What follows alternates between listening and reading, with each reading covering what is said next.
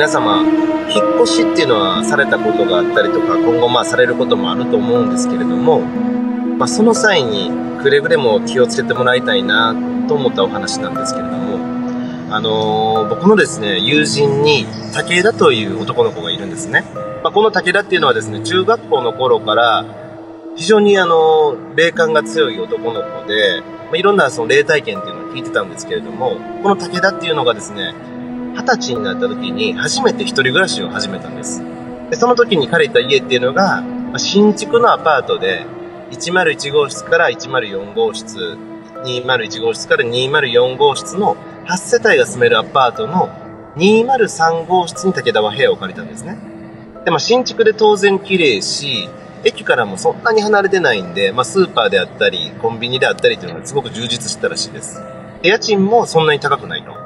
なのでめちゃくちゃ気に入ってたんですけれども、その中で武田が一番気に入ってる理由とすれば、自分の借りた部屋、203号室なんですけれども、その隣、202号室に同じ年頃のめっちゃ可愛い子が住んでたらしいんですよ。で、これまあ男性やったらわかると思うんですけれども、隣の部屋に自分の好みの人が住んでるっていうだけでもドキドキして嬉しいと思うんですけれども、まあ、武田も当然嬉しくて、でもコミュニケーションがあんまりうまい子じゃないから話しかけることはできなかったんですね。で、たまに姿を見ては、あ、仕事行ってきますとか、おはようございますって挨拶するだけで、もうすごいドキドキして嬉しかったらしいんです。で、その202号室の隣の201号室には、気さくなおじさんが住んでて、まあ、たまに姿を見ては、ああ、今日天気いいね。いってらっしゃい、気をつけてな、みたいな声をかけてくれるようなおじさんが住んでて、あ、住人にも恵まれてよかったなーって思ってたんですけれども、そのアパート、一つだけ問題があったんですね。その問題っていうのが、その可愛いなって思ってた女の子の逆隣の部屋なんです。204号室。姿は見たことがないんですけれども、壁をドンドン、ドンドンドンドンドン、頻繁に叩いてくるらしいんですよ。で、壁をどんどんどんどん叩いてくる人なんて、まあ正直頭がおかしな人だと思ったからね、注意ができなかったんですって。なんか変に注意して逆恨みでもされて、なんかね、嫌われてこう、意地悪もされたら嫌やし、喧嘩になっても嫌やしっていうのがあったから、武田はずっと我慢してたんです。でも住み始めて1ヶ月ぐらい経った時に、武田も仕事が忙しくて、ずっと残業残業残業っていうのが続いて、なかなかゆっくりできなかったんですよ。で、ある時早く終わったから、じゃあもう今日は早く帰ってゆっくり寝ようと思って家に帰ってすぐ布団に入ったんですね。でさ、寝ようと思った瞬間に、どんどん、どんどんどんどん、また壁を叩いてくるんですよ。もううるさいな、もう寝られへんやんけ。どんどんどんどんどんどんどん、ずっと続くから、あんまりにも腹が立ったから、もうええわと思って布団から出て、その壁の方に行って、どんどん、おい、うるさいね注意したんです。そしたら、ピタって音が止まって、あ、なんや注意したら聞いてくれんねや。それったらもう最初から注意すればよかったな。そう思って布団に入った瞬間に、ドドドドドドドドドドドドドドめちゃくちゃ激しくなったらしいんですよ。で、うわ、最悪やと。完全に怒らせてしまったと思ったから、武田は怖くなってその日は寝て、もう諦めたんですね。で、翌日起きてから管理会社に電話して、注意してもらおうと思ったんですよ。あの、どこどこのアパートの203号室の武田なんですけれども、隣の204号室の人が壁をどんどん叩いてきてうるさいんで注意してくれますかそういうと管理会社の人が、あれどこどこのアパートの武田さんですよね？あ、そうですけれど。いや、おかしいですね。武田さん。そのアパート、武田さん以外誰も住んでないんですよね。これ、まあ、隣のどんどん働いてくる人もそうやし、可愛いなと思った女の子も、気さくなおじさんも、どうもこの世のものじゃなかったらしくて。で、冒頭に言った通り、武田って霊感が強いから、本当に霊体験っていうのはよくしてるんですけれども、そんなはっきり人と間違えて、あの、コミュニケーション取ることはなかったから、あまりにも怖くなってしまって、その日以降家に戻れなくなって、一回実家に戻ったらしいんです。で、まあの、新しい引っ越し先を見つけて落ち着いた頃に、やっぱ気持ち悪くて気になるから、そのアパートについて調べてみたら、そのアパートって、建つ前は10年ぐらい更地の駐車場やったんですけれども、その前に同じような形をした木造のアパートが建ってて、そこのアパートが深夜に1階の人が寝タバコか何かで火事を起こしてしまって、全員2階の人が焼け死んでしまったらしいんです。なので、どんどんどんどん叩いてたのも、熱い助けてくれっていうサインを武田に送ってたんじゃないか。皆さんも引っ越しするときは、くれぐれも気をつけてください。そういったお話です。さあ、それでは、真夏の夜の怖い話2020後編スタートです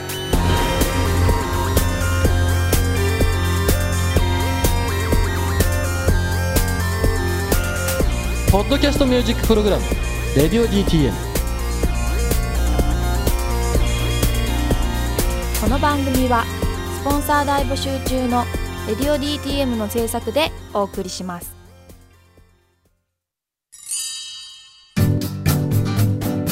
現在「レディオ DTM」では番組で流す CM スポットの枠を販売しております。毎月3万件を超えるアクセス数がある音楽番組を使って効率的にイベントの告知や企業 PR などをしてみませんか？詳しくは番組サイト内の特設ページをご覧ください。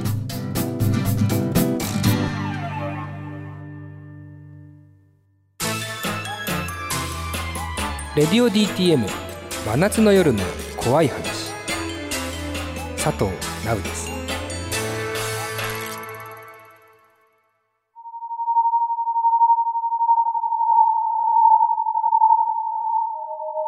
さあ、プレイリストメディア、レディオ DTM、毎年恒例の夏の祭典。こんばんは、佐藤直です。えー、真夏の夜の怖い話2020の後編がスタートです。いきなり異様なスタートを切った後編ですね。えー、まずは落ち着いて、レディオ DTM の本日参加スタッフから紹介します。まずはディレクターの金子さん。はい、金子です。よろしくお願いします。はい、そしてまんちゅう。はい、よろしくお願いします。はい、そして岩橋くん。はい、岩橋です。そしてですよ。いやー、まあ、先週のオープニングからはもうほど遠いね。あの、リアル怖いオープニングで、えー始めさせてもらいました。今回最高の冒頭を語ってくれたのが、本日のスペシャルゲストです。えー、怪談師、国沢一生さんです。よろしくお願いします。お願いします。お願いしますありがとうございます。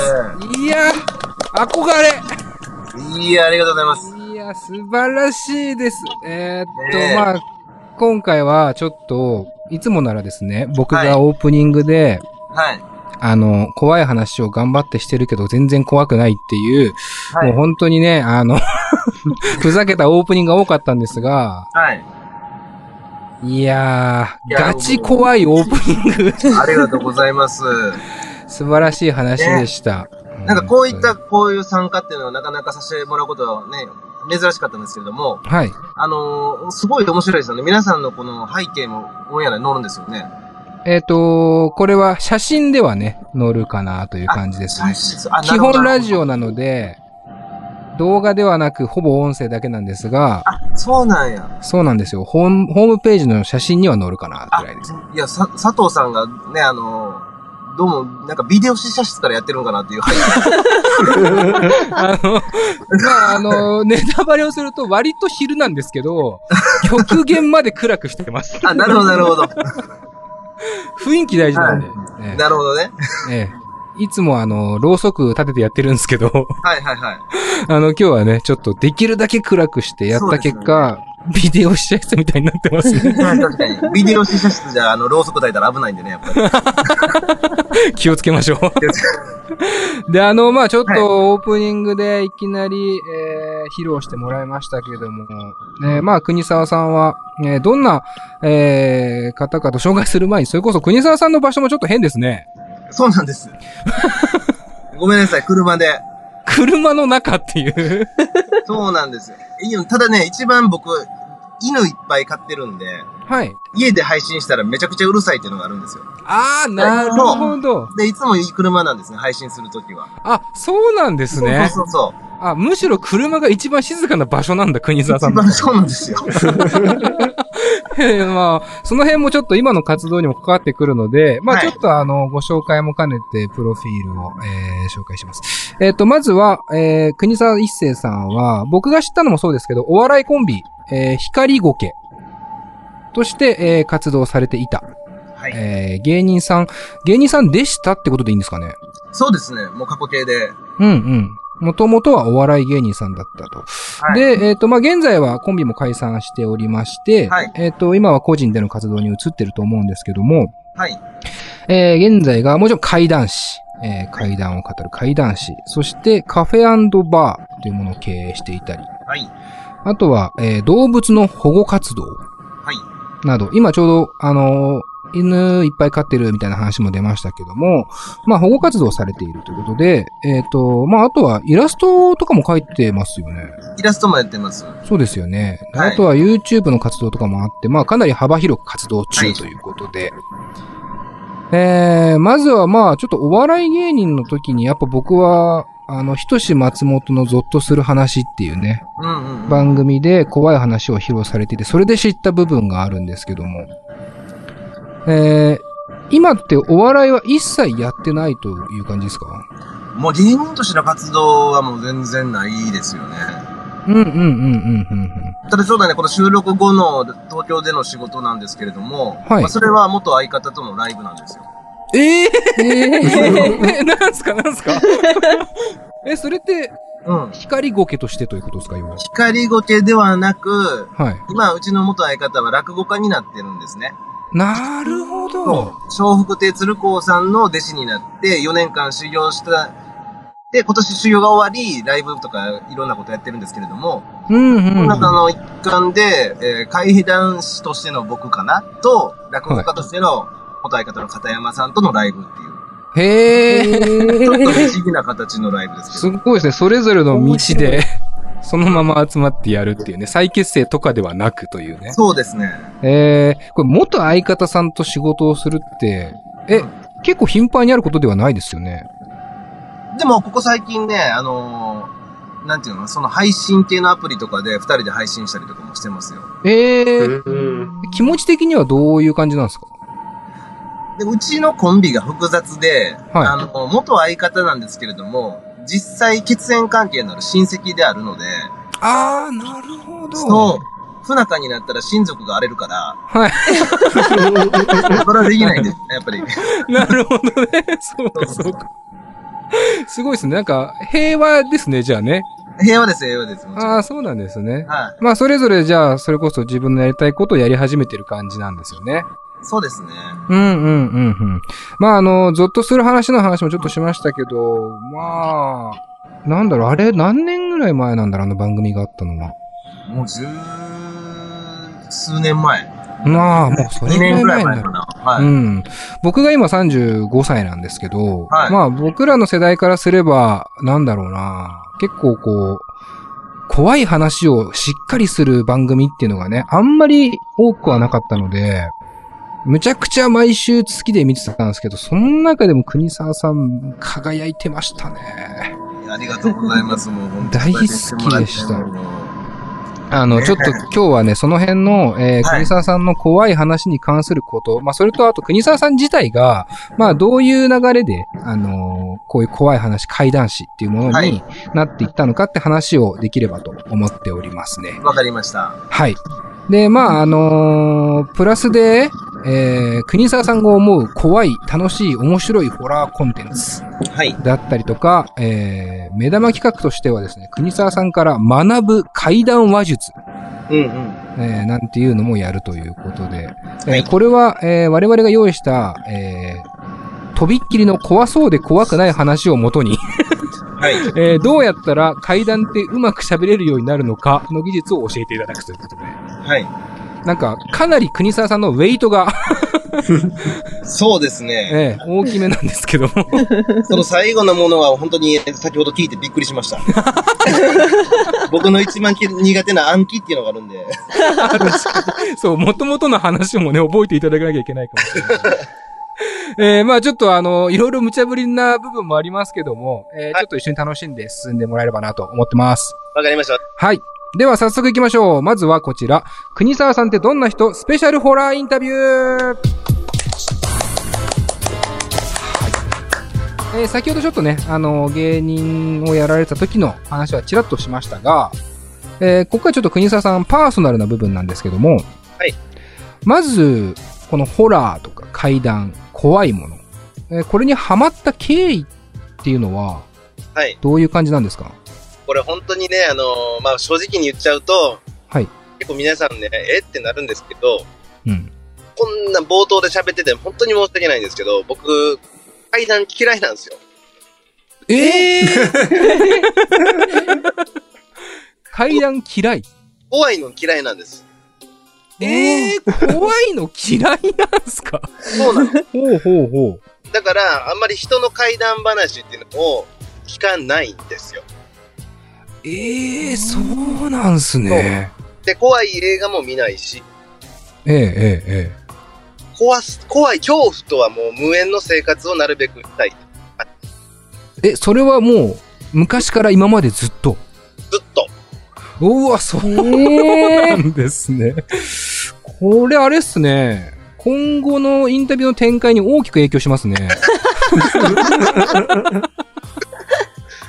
どうしようって感じですけど、逆に興味も深まってきましたけども、はい。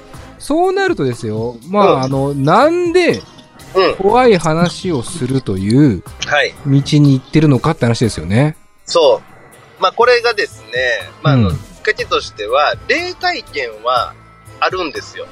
なるほど。そうほで、霊体験があって、それがなおかつ証拠写真に残ったっていうお話が僕の中で、あの、一応代表作っぽくなってるんですけれども、うんうんうんうん。あの、位牌に映る女の子の写真はい。そしたら聞いてもらったら見たことあるってなるかもしれないんですけれども、はい。それが言ったら体験談で証拠に残ったっていう写真やったんですね。うんうんうんうん。お笑い芸人やってるとなんだかんだいろんなオーディションがあるんですよ。はいはいはい。で、その中で怖い話のオーディションっていうのも一つありまして、はい。昔やってた不可思議探偵団っていう番組やったんですね。それがあ相川翔さんと小森純の MC やったんですけれども、あ。はいはいはい。で、そこのオーディションに行った時に体験談と写真をセットで出した時に、このパッケージってなかったらしいんですよ。ああ、なるほど。話と写真がセットになってくるっていう。そうそうそう。うんうん音で写真がドンって出てくるっていうのはなかったみたいで、でも階段知らんからそんなルール分からへんし、はいはいはいはい。あったことを事実バーって喋って写真あるから出しただけなんですけど、うんうん。それがすごくハマって、それを見てたゾッとするのスタッフさんから声がかかって、うんうんで、それがスタジオでまた、ね、うまいことハマってくれたんで、うん。うんうんうん。今度スタッフさんが、よかったよと、うんもう準レギュラーにするから、はい。あの、階段集めてよっていう、あの、悪魔の取引を経て、なるほどね。はいはい。で、階段をバーってとりあえず集めてドットを出させてもらえるようになって、まあ自分の体験談も残ってたんで、そういうのを消化しながら、うんうん。やったらゾッとする話が終わってしまって、まさかのこの、呪いだけが残ってしまうという、いう状態だったんですよ。なるほど。そっちが残ったんですね。そうなんですよ。これ、すごいですね。要はもう、ほぼほぼ自分が作為的に何かやったってことはほぼないというか、ないです。最初は本当に偶発的にやったら、はい。怖いものの、要は興味があったら多分、その話が斬新だって思っていろいろ脚色すると思うんですけど、はいはいはい。何も知らなかった分、バンと出したらそのまま、何それ超斬新じゃんって言われて、そっから広がったっていう。ほんとそうですね。すげえ。ただそれでまあ、ゾッとする話のオファーを受けて、はい。そっから準レギュラーとして継続していくのがまずすごいなと思うんですけど、うん。その時って、すごく失礼な話ですけど、その、芸人さんとして、お笑い芸人として、結構ノリノリだったんですか？その怖い話がない時っていうのは。これがね、難しちょっとね、難しいところなんですけれども、ちょうどお笑いブームが来てたんですよね、その頃って。なるほど。で、えっ、と、一応主となる番組にはほぼほぼ出させてもらってて、レッドカーペットであったりとか、うんうんうん。で、あの、一番、あの、良かったのが、その、なんていうかな、新しい波っていう番組があるんですよ。フジテレビの。はいはいはい。で、い一発目新しい波が変化したのがめちゃイケで、うん。二つ目がもう8年後に跳ねるの扉ができて、はい。もうそろそろ新しい波っていう番組、言うたら、波色って言うんです、16って言うんですけれども、うんうんうん。始まるぞってもう僕らがデビューした頃から言われてて、それが始まってその番組に出させてもらうことになって、はい。で、レギュラーとして勝ち取ったんですよ。うんうんうん。これはもう芸人としては売れるレールで、もう絶対に、なんていうの、それることのない売れるレールに乗ったって言われてるんですけど、はいはいはい。ビビるぐらいの脱線事故してしまって、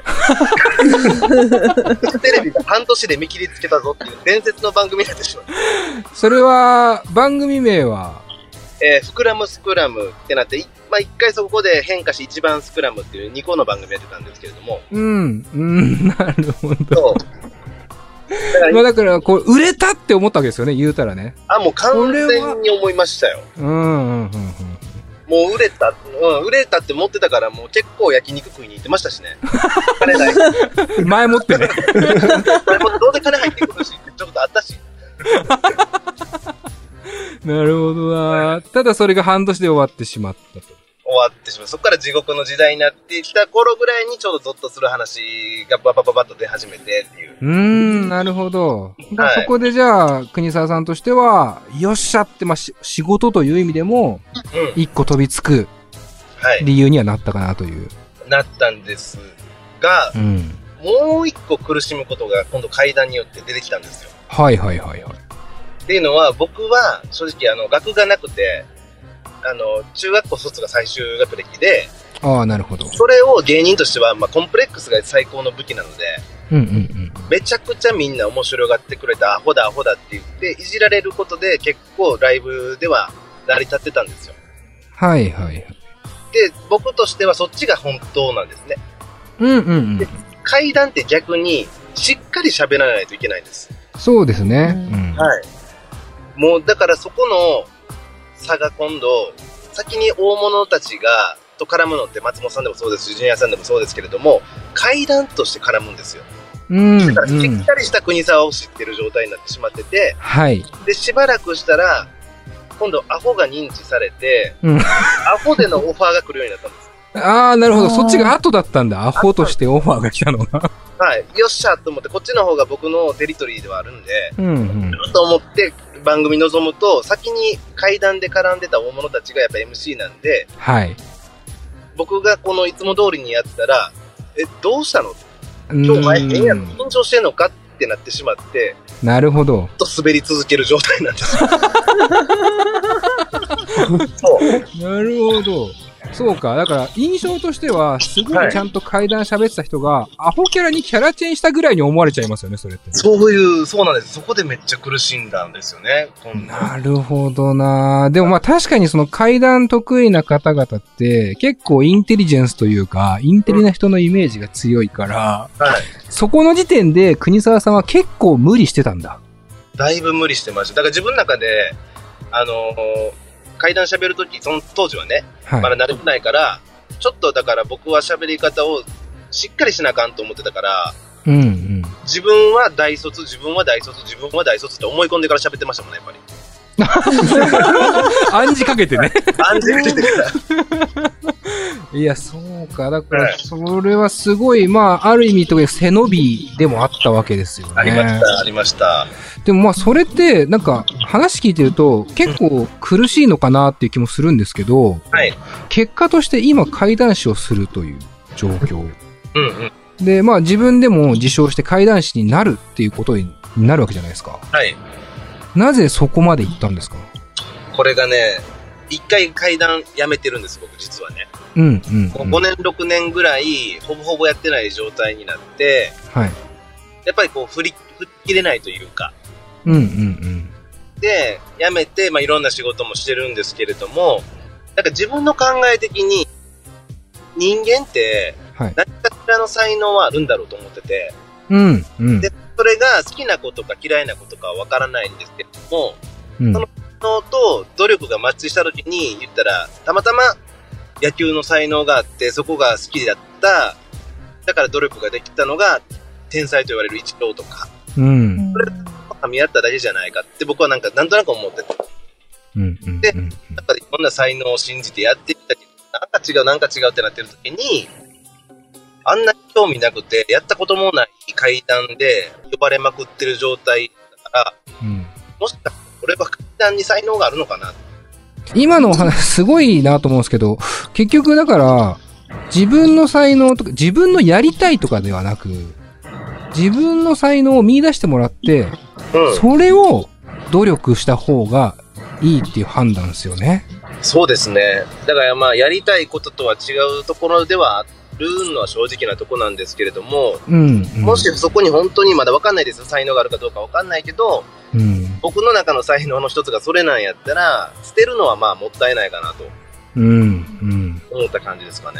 まあ、しかも結果として僕らとしては、こうやって今怪談師として国沢さんとお話ができているので、まあ、これもね、一つやめていなかったからこそあった出会いなので、僕はすごく嬉しいというかね、うん。うん、戻ってきてくれたのも嬉しいし、その才能を今ガンガン活かしているっていうのもすごいいいなと思うし、あとはあれですね、やっぱ国沢さん自身今も結構いろんなことをやられてるって考えると、その自分の仕事としての才能を生かす部分と、やりたいことをしっかりやるって部分はしっかり住み分けできてそうですね。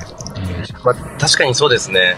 うんどっかでやっぱ息抜きをしないと、やりたいこともやっとかないと多分パン潰れちゃうというか自分が。うんうんうん、っていうのがあると思うんで、まあいろんなことを手広くやってる感じですかね、今は。うん、なるほど、なるほど。はいちなみに、こう、ホラーの話に戻りますが、えっ、と、そのさっき言った才能というか、を見出してもらったときに、自分自身が、俺怖い話得意かもなってうん気づいた瞬間ってあるんですか？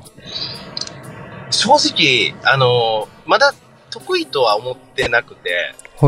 まだそこに関してはわからないんですけれども、一個自分の中で割り切ってることがあって、うんうん。階段喋る人って僕の中で2種類だと思ってて、はい。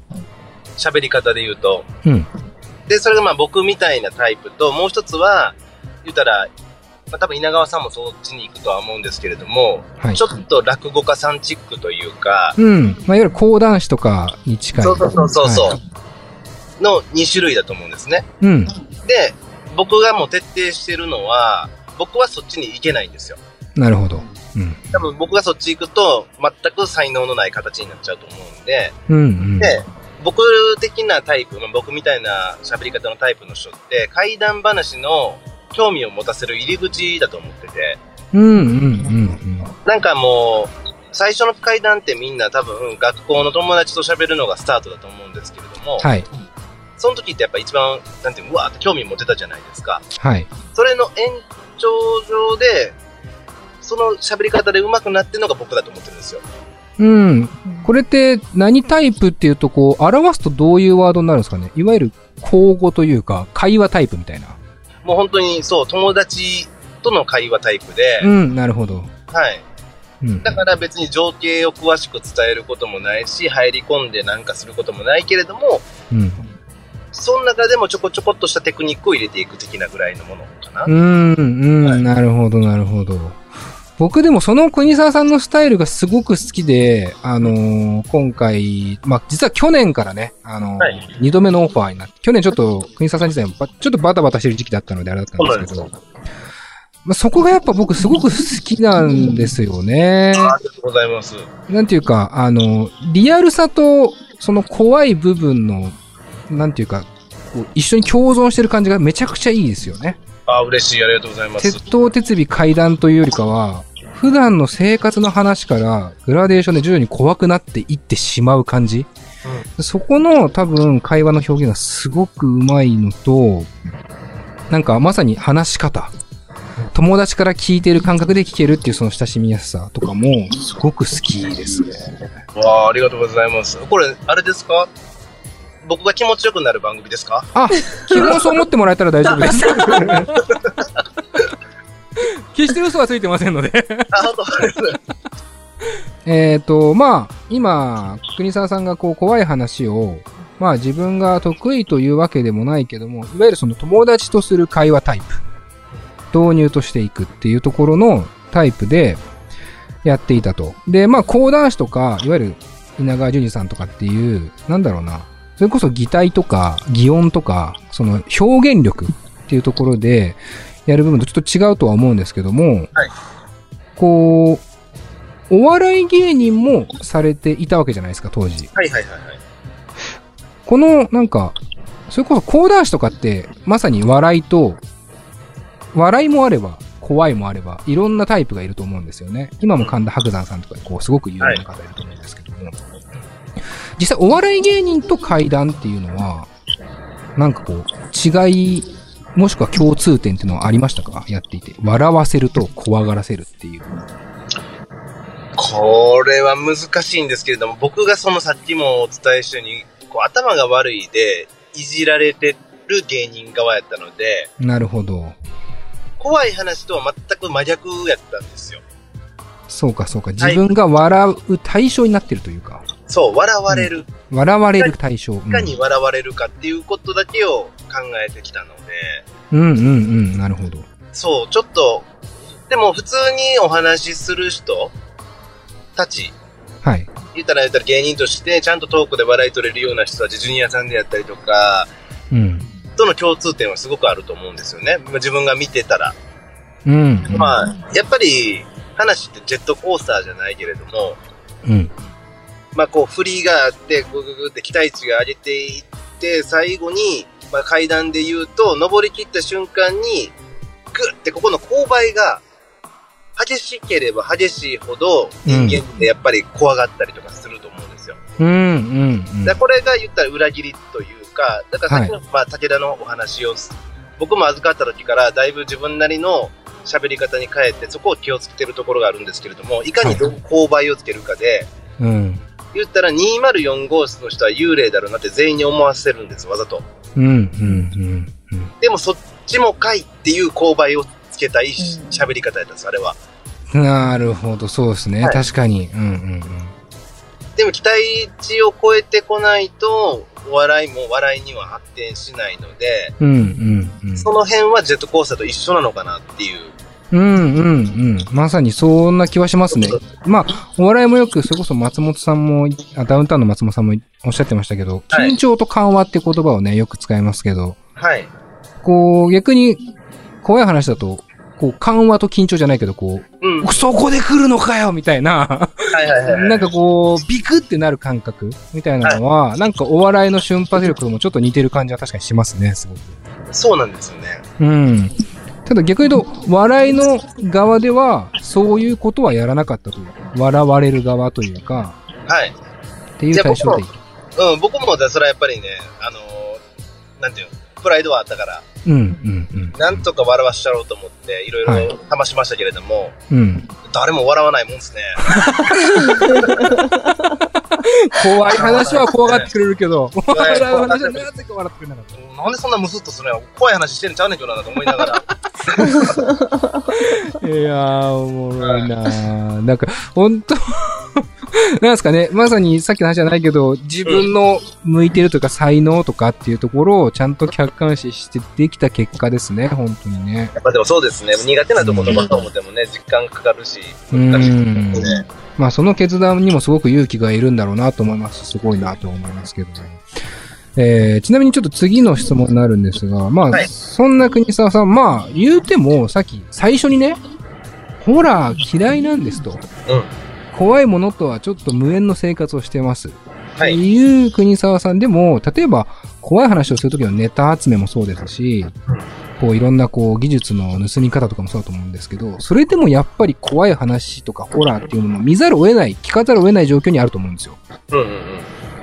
で、そこに、やっぱり、僕らも惹かれてる部分があるんですよ。怖いのに。うんうん。なんでこう、そもそも、怖い話にこんなに人が惹かれるのかっていうのは、国沢さんの視点からするとどうだと思いますか？あのね、いなんか、それも結構何パターンかはあると思うんですけれども、はい。僕が感じて一番多いのは、答え合わせをしたい人が多いうん感じがしてて、幽霊を見た時って、やっぱ不思議なんですよね、気持ち的に。なるほど。目で見えてるものなのか、脳で見えてるものなのかもわからないんですよ。ででもだみんなに伝えて、うわ、怖いねって言われるけれども、信じてくれてるかどうかって、こう、半信半疑な人が多くて、うんうん、で、私みたいになんなんやろなっていうので、階段とか聞いてる中で、この人やったら分かってくれるとか、結構なんか、自分の見たものが間違いじゃないっていうことを知りたい人が多いっていうのも一つあって、なるほど。はいはいはい、はい。で、あとはもう真逆で、全く見たことがないから、それはほんまかっていうので興味がある。UFO と一緒で、うんうんうん。ほんまにその世界ってあんの？っていう興味を持ってくる人とか。まあ、未知の世界ですね、まさにね。そうそうそうそう。うんうんうんで、まあ、あとはあれですね、男の人で多いのは、あのー女の子を届きたいがために話を集めてる人もいる。ああ、そうか。会話のツールとしてじゃないけど。うんそうですね。僕もまあ使ってましたけどね。むちゃくちゃモテそうですね。僕はほんと古速なんで、まあ、ね、ご飯行くじゃないですか。はい楽しく喋って、23時ぐらいに怖い話始めるんですよ。おおなるほど。はい。はい。そしたら、一人で帰るの怖いってなるでしょ？うんうん、うん。これ、これ狙いっていう。古速ですね 使ってる技術はすごいですけど、なんか考え方が非常に嫌ですね。いや、でもまあ、モテるだろうないやいやいや、モテないです、本当に。まあ、そもそも男前ってのもありますけども。全然よ。まあまあ、ちょっとじゃあ、そんな国沢さん、ちょっとここで、えーさらなるコーナーに参りたいと思います。えー国沢さんが思う面白いホラーコンテンツを教えて。ということで、まあ、今はね、ちょっといろいろこう、国沢さんの、まあ、怖い話、怖いものとの、まあ、なんていうか、付き合い方とかね、えー、国沢さんの今までの、えーやり方みたいなところも話してましたが、ここからは、えー逆にこう、まあ、視聴者とか、リスナーとか、そういう側で、えー面白いものをちょっと紹介してもらえないかなと思うはい。コーナーでして、はい。まあ、あの、僕らも、えー毎年こういう感じのコーナーをやっていて、えっ、と、本当にあった呪いのビデオっていうね、うん。あの、投稿映像を集めたようなシリーズとかを紹介してるんですけども、はい。えー国沢さんどうですかね？なんかおすすめとかありますか？パッと。えっとね、ちょっと、パッと二つほど喋ってもいいですか？ぜひ。まず一つは、映画で言うと、これ不思議なやつやなっていうのは、エスターっていう映画は有名なんですよね。はい。私見たことあります。はい。言ったら、まあ内容で言うと、ちょっとね、あの、病気で、ずっと年を重ねても子供に見える女の子が、その、養子に引き取られてそこで事件を起こすっていう映画なんですけれども、うん。映画をもとに犯罪があったっていうのを知ってます？つい去年、一昨年ぐらいの話なんですが、実際にあったんですけれども、えー、大はい学でエスターと同じ状況の事件があったんですよ。えー、すげえ。え、ちょっとそれは知らなかったです。そう。これが数年前に起こって、さらにエスターにちょっと、もう一回見てみたらまた怖いっていう。へえ、え、そうそうその事件っていうのは、うん。えー日本ではなくやっぱ海外？海外で。ええじゃあ、後から実話になってしまった映画ってことか。そうですね。なかなか珍しいタイプで面白いなっていう映画が一つうん。ありまして、もう一つは僕あの YouTube 先ほどもね言ってくれたんですけれども、須田巻団っていう怪談チャンネルをやっておりまして、はい。その須田巻団やってる以上、いろなんていう怪談チャンネルで勉強したりとか、うんうん。あの、コラボとかもあるんですけれども、うん。そこで一度コラボして仲良くなった黒白チャンネルっていうチャンネルがあるんですよ。はいはい。黒白チャンネル。はい。それが言ったら黒のお面被ってる人と白のお面被ってる人でやるんですけれども、うんうん。最初、まあ、普通に面白い、言ったら心霊スポット巡ってる面白い子たちだったんですけれども、ここ最近、めきめきと実力を上げてきて、はい。そこ踏み入れるっていうところまで踏み入れ始めてるんですよ。それは、うん。場所として？場所もそうなんですけれども、はい。まあ、ちょっと僕的にはその守備的なところもあるから、そんなところは行って動画にはできへんわっていうような事件現場を動画に上げたりとか、なるほど。はいはいはいはい。で、一番やりよったなと思ったのが、心霊スポットの、言うたら NG ご法度として、そこの心霊スポットにあるものを持ち帰ってはダメなんですよ。言ったら。呪われる的な要素があるんで。で、言うたら、あの、関東で最もその有名なもうベスト5ぐらいには入るスポットで、荒井山地っていう。心霊スポットがあるんですね。荒井山地。はい。そこは、まあ、ダムの建設をめぐってどういう、なんかわからないですトラブルがあっておか、お父さんがおかしくなって家族を惨殺してしまうっていう事件現場なんですよ。なるほど。ほうほうほうほう。で、そこの家の前って、もういろんなものが散乱してて、僕たちもロケで行ったんですけれども、ビデオテープとか、すごい散乱してるんです。え、ちょっと待ってください。荒井山地って、荒井さん地ですか？荒井さんの家ってことですか？そうそうそうそう。家 廃屋なんですけど、ほうほう。で、ビデオテープとかが散乱していると。散乱してるって、はい僕らもそれを見てて、うわ、怖いなって言うただけで帰ったんですよ。そう、うんうんうん。で、その直後に行ったのが黒白チャンネルで、はい。で、見てたらそのビデオテープをはい。持ち帰って、はい。業者に頼んで、再生できるように復元してもらって、ほう。何が録画されてたかを伝えるっていうことをしたりとか。すごいですね。映画みたいな話ですね。だから、そこまで生きよんねやっていうようなところを、すごく責める子たちなんですよ。いや、これってだから、なんだろう、そもそもホラー業界としてご法度？な感じもしません？なんかこう、まあ、基本あったりもしますよね。うーん。だからよく、大丈夫 ?YouTube 広告収入あるよって思いながら見てるんですけど。うんうんうんうん。ただまあその、突撃の攻め具合といったらまあ今結構、ぐいぐい来てるんじゃないか。いや、これはもう、なんていう、もうチーム、その須田巻団っていうチーム内にも、うん。僕ははっきり言いましたけれども、もう負けですと。うんうん。俺らはそこまでは攻められへんから、違う形でまたアプローチかけていこうっていう話をしたんですけど、ちょっと黒白チャンネルを見て、うん。あの、心霊スポットロケで敗北を感じたっていう。なるほどなまあなんかこう、それこそテレビ局とか、うん。あの僕らもこうやってポッドキャストっていう個人制作というか、で、はい。いえーいわゆるラジオをやっていると思うんですけど、やっぱ、すごく思うのって、なんだろう、テレビ局でできないことをやりたいけど、自分の中にそこの枠はあんま出れないっていうか、はいはいはいはい。なんかありますよね。ただ、YouTuber で始まった人たちって、そこのなんていうかね、壁をひょいっと越えてくる勇気があるから、なんかこう真似できないなって思っちゃいますね。それがやっぱ強いですよね。怖いもの知らずというか、いや、まさに。そうなんです。まさにですね、本当に。ちなみにですけど、このホラー業界というか、まあ、その、例えば怪談師もそうですけど、怖いものっていう世界の中で、ご法度っていうのは他に何かあったりするんですか？僕今まあもちろんね、はい。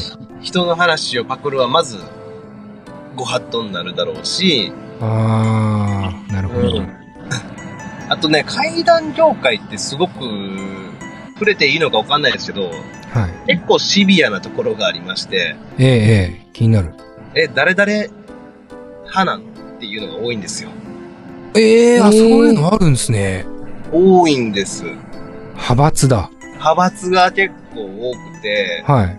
で、まあ僕はどっちかっていうと、そういうのがすごく苦手で、うんうん。平気で付き合い断るタイプなんで、だからもう何にも、その、仲いい会談師なんていないんですよ。うん、なるほど。あ、そうなんですね。うんだから別になんともないにふらふらふらふらふらしてるんですよ、あっちこっちを。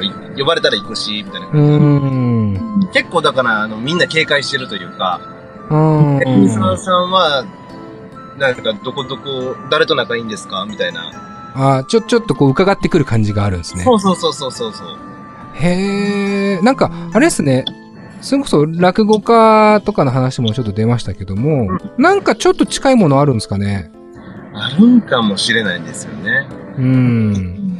なんか、階段っていうと、それこそね、僕好きな一流斎定水さんっていうあの、講談師の方がいたりとかして、その人ってなんかあの、要は、ピターピターみたいな、あのこう、擬音とかがものすごいこう、講談師としての表現力がある人で。なんか、まあ多分、元をたどれば、そっちの方でもあるのかなというか、うん。芸能の、ね、なんていうかこう、しきたりとして、はいはいはい。えー、なんか重んじる部分もあんのかなと思いつつ、ちょっとめんどくさい部分でもありそうですね。そうですよね。まあまあ、本当にもうええやんと。うん。もうめめしいよ、そんなんって思いながら。そうですよね。あともう一個ちょっと気になったのは、うん。人の話をパクるのがご法度っていうのあるじゃないですか。はいはいはい。例えば同じ話を、うん。これ僕の実体験なんですけどって言ったら多分それはやばいと思うんですけど、うん。なんだろう。どこから OK なんですか？結構テレビとか見てると、その話なんか聞いたことあんなとか、うんうん。なんか誰々の話に似てるなってこともありません？あ、結構多いんですけど、ん。多分、あのー、なんていうの、まあ、幽霊側からしても、うんうん。別に話かメインで、斬新な登場はしてくれないじゃないですか。だから多分、話自体はありきたりにはなるとは思うんですよ。どうしてもこんなになるほどただその見せ方、パフォーマンスって、まあ芸人でもそうですけれども、うんうんうん。あのー、まあ、オリラジがいて、うん武勇うんっていう新しいパッケージを見せました。次に武勇伝みたいなことをするやつはもう多分痛いやつになるじゃないですか。はいはいはい。みたいな形で、そのパッケージ、その喋り方、落とし方って、こう、ちょっと細かく違ったりするんですよ、やっぱり。うん、なるほど。はい。はい、階段下によって。はい。はい。でそこを真似てくる、パッケージを、話っていうか、もう真似てくるパッケージを、っああ、うんうんていうのは結構ご法度に近いんじゃないかなと思うんですけど。うん。なるほどね。もうほぼなんかコピーみたいになってきちゃう人っていうかね。そうそうそうそううーん、なるほど。確かにそれはちょっとなんか、された側も、まあ気持ちとしては良くないですもんね。そうなんですよ。まあ僕言ったらさっきみたいに心霊写真落ちのやつがあるんですけれども、うん、うん。僕の後にもバンバンバンバン心霊写真落ちの話出てくるから、やめてよと思いながら。まあそこね、そうっすよね。まあ、斬新だっただけにその後、いわゆるフォロワー的な人が生まれてくるっていう。そうそうそうそうそう。まあ、嬉しい悲鳴でもありますけどね。なんかこう、まあね自分が評価されているというか。腹が、でも腹が立つのが、うんうん。インパクト超えてきよるんですよ。ああ、それは嫌ですね。そうなんですよ。悔しさと腹立ちが。いや、もう出されへんやん、俺って思いながらね。なるほどなまあ、また写真は写真でね、インパクト持ってる写真持ってるやつが強いみたいなとこもありますもんね。そうなんですよね。いやー、いいなーなんかこう、国沢さんでもやっぱあれですね、話聞いてると、なんかこう、楽しんではやってそうですね、ホラーに関して。まあそうですね。まあ嫌いだ嫌いだって言いながら、なんていうの、その、うん。関わりたくはないけど、幽霊とかとは。うんうんでも、まあ、自分なりの楽しみっていうのは多分、うん。うん。YouTube であったりとかで、はい。自分のやりたいことをみんな仲間内でやってもらったりとかするから、その分では楽しんでるかもしれないですね。うん、なるほど、なるほど。まあ、まさにあの YouTube の活動僕らも拝見して、すだまき団っていうね、あの YouTube の活動。まあ、何人かチームがいらっしゃって一緒にやってると思うんですけども、あれも面白いですね。あの、まあ、心霊スポットに行くんですけど、やっぱり心霊スポットに行って、なんだろう、幽霊が映ったのか映ってないかっていうのって、まあ、一個、ちょ、ちょっと古めの、なんていうか、えー、やり方な気がするんですけど、津田巻団って割とリアルですよね。その、起きない時は起きませんみたいな。そう。だ基本起きないんですけど。うん。で、あのたまに全然違うハプニングが起きたりとかして、まあだから、むちゃくちゃ怖いとかっていうよりも、ホラーを楽しむ、うんうんなんかこう YouTube チャンネルってイメージがあるんですけどうん。も。わあ、ありがたいこと言ってくれるね。そうなんですよね。うーん。だからもう絶対の掟で、僕本当にあの、木見て、はい。これ変ですよね。顔に見えませんかとか言うの大嫌いなんですよ。はいはい。まあちょっとこじつける系の。そうそうそう。うんいや、だって木やんって思うし。はいはい。らそれだけはもう絶対やめてっていう話で始まってるんですけど、うん。絶対やめたら何にもないんですよ。るほど。やめてみたら何にもない。何にもないんですよ、ほとんど。たまにね、あるけどってぐらいで。うんうんうんうんうんうん。まあ、それでもやっぱりなんだろうな。でもまあ、そ、その状況とかその現場を楽しんでるっていうのはね、伝わりますよね、それでもね。あありがたいです。なんかこう、譲れないポリシーみたいなのはまさに今の部分ですか？やる上で。あ、そうです。なんかやっぱり、僕敏感なんが、はい。見られた人に寒いって思われたくないっていうのがすごい敏感で。なるほど。うんうんだから、なんていうの？いやいやいや、さっきみたいに、いや、これ木やんってうん。うん。思われたくはないし。うんうんうんうん。なので、まあ、思われる前に自分はやらへんっていうのがちょっとポリシーであって、うんうんうん他は別におもろいやおもんないやは別に、そうね、個人の感想なんですけど、うん。はい。なんか、幽霊を話してる人間が、幽霊じゃないもん見て幽霊だって言い出したらもう説得力ないなっていうう。ーん。うん。うんうんうん。っていうところでそこだけは譲れないかなっていう。なるほどなあのー結構前半で、あ国沢さん、それこそ霊感もね、うん。持っているって話がありましたけど、なんか、そこも一つ、僕、キーだとも思っていて、結局、幽霊を、まあ、信じる信じないっていうのもあるんですけど、感じた時のその感覚があるからこそ、いや、そこに嘘つき始めたらマジ何でもやれちゃうけどねっていう、多分ストッパーも効かなくなりそうだなと思ってて、そうなんです。うん。だそこに嘘はつかないし、逆に起きないなら起きないで、起きなかったですをいかに楽しく伝えるかっていうところに、なんかこう、注視してるのはすごく、うん。なんか勝手にシンパシーを感じてるんですよね、ああ、よかった、ありがとうございます。なんか、僕らもね、実は心霊スポット行ったりしてるんですよ。うんうんうん。で、毎年この、真夏の夜の怖い。まあ僕ら実は音楽番組なんですけど、基本的には。あの、毎週ミュージシャンが来てくれてるんですけど、はいあの、毎年夏には心霊スポットに行ったりとかしていて、で、結局やっぱ何も起きないんですよ。何も起きないけど、足音が聞こえたのも聞こえたしとか。あと、なんか靴に虫がついてびっくりするだけなんだけど、別に手が触れたとは言わないし、みたいな。ただそのビクビクしてる様が面白いよなっていうか、とは思っていて、だからそこもなんか YouTube 見てて、すごくなんか共感できるというか、あこうやって楽しんだ方がいいよなっていう気がすごくしたんですよね。あ、そうですよね。うん。まあ、だからそういうね、ちゃんと特化したチャンネルのチャンネルであるんで、はい、そうですよね。そうん。うん役割かなっていうのは、やっぱりうん、うん、うん。ありがとうございます。ちょっとまあ皆さんもね、ぜひ、国沢さんの YouTube、まあ、すだま祈願ね、えー漢字で書くとすごく難しいですけど、多分、すだまで入れたらすぐ、えー漢字には変換できると思うので、見てみてほしいなと思います。はい。えー、というわけで、えーこの辺で前半になるんですけど、スタッフの皆さんにもちょっと話を聞きたいです。えー、じゃあまず、岩っていい岩橋くん、どうですか、ここまでお話聞いてきて。いや、でもその、才能の話とかすごい面白かったです。ああ。以上ですね。ちゃんと聞いてくれてましたよ。聞いてました。もう、国沢さんのキャッチ能力が顔のパネル置いてどっかテレビ見てましたでしょ？やいやそんなことないです。岩橋くんの返しが薄すぎるっていうのを早くキャッチしましたね、国沢さん。さすがですよ、本当に。